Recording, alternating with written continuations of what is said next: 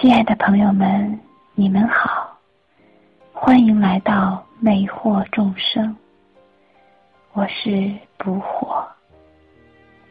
今天问爱栏目将为大家奉上由我和泰迪主持的连月的自有基和男人以来最难的问题。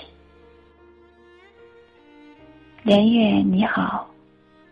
我和男友可以说是那种在旁人看起来水到渠成的爱情。他各方面条件好像也不错，但是要说出类拔萃也没有。但是对人总不能有太高的要求，是吧？当丈夫，我觉得他挺好了，可是没有别人想象的那样。我们的热情会越来越高，因为对我而言，男友是一块鸡肋。我很残忍，是吧？但这是我真实的想法。我对他毫无激情可言，但如果放弃，我知道不会再找到像他对我这么好的人了。我也想对他好。可是，只要一见到他就心烦，觉得他做什么事情都不合心意。我越这样，他越小心；他越小心，我越觉得烦。他可能是非常爱我的吧，这多少又让我有些开心。我想过分手，可又怕分手后的日子，在很多人的眼里。我已经是太过挑剔的人了，可如果继续下去，不知道这种状况什么时候才能解决。我这样左右摇摆，到底是为了什么？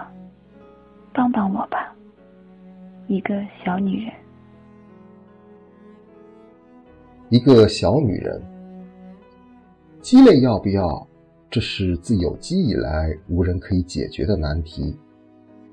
如果鸡能开口说话，我想他会问上千万遍：为什么我的肋部让全世界这么痛苦的抉择呢？就像在善与恶中一定要做出选择一样。而鸡肋男人要不要？这是自有鸡与男人以来无人可以解决的难题。全世界的女人和男人的智慧加起来。都对这种面目模糊的男人无计可施，就像有史以来所有的道德专家都对道德束手无策一样。可以肯定的是，每一个鸡肋男人的背后都有一个鸡肋女人，而鸡肋女人要不要，这是自有鸡与女人以来无人可以解决的难题。亲爱的。我没有影射谁，当然，如果你以为我指的是你，我也不便否认。这种世界奇妙的事件之一，就是鸡总会和鸡蛋装在同一个篮子里，里面如果混有一颗鸭蛋，一定会被挑出来，和另一筐鸭蛋放在一起，所以鸡蛋只会爱上鸡蛋，鸭蛋只会爱上鸭蛋。鸡肋男人只会爱上鸡肋女人，当然，我不是说你是鸡肋女人。这就是生活，它的很多问题没有标准答案，无法选择。好不容易我们有一道问题可以进行选择，又是鸡肋男人这种乏味的困局。鸡肋这东西，食之无味，弃之可惜。换言之，你把它吃下去，也撑不到你。把它丢掉，也损失不了什么。用同样的方法对待你的鸡肋男人，我想错不到哪里去。与他继续下去，乃至结婚生子，与他共度一个鸡肋一般的未来，生活似乎也没有亏待你。这不就是多数人的婚姻生活吗？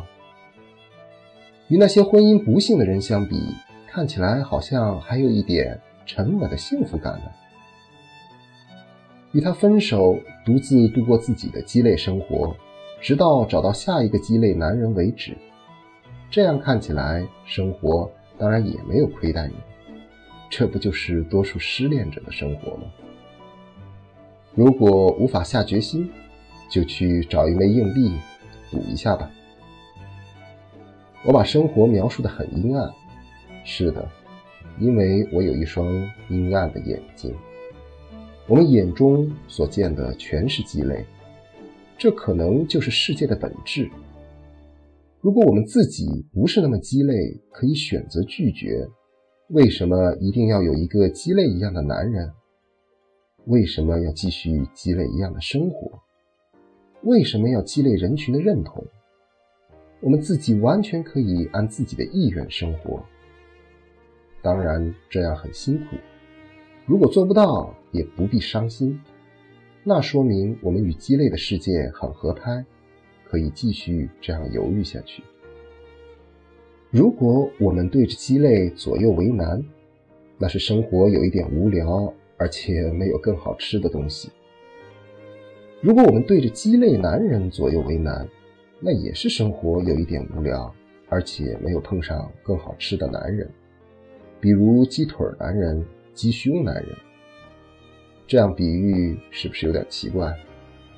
为什么我们这次全是鸡来鸡往的说一些鸡言鸡语？你看，你的情绪影响了我。总之，要找好男人，就去好男人堆里找，不要混在鸡肋男人里面。当然，你要有能力证明你不是鸡肋女人。连月。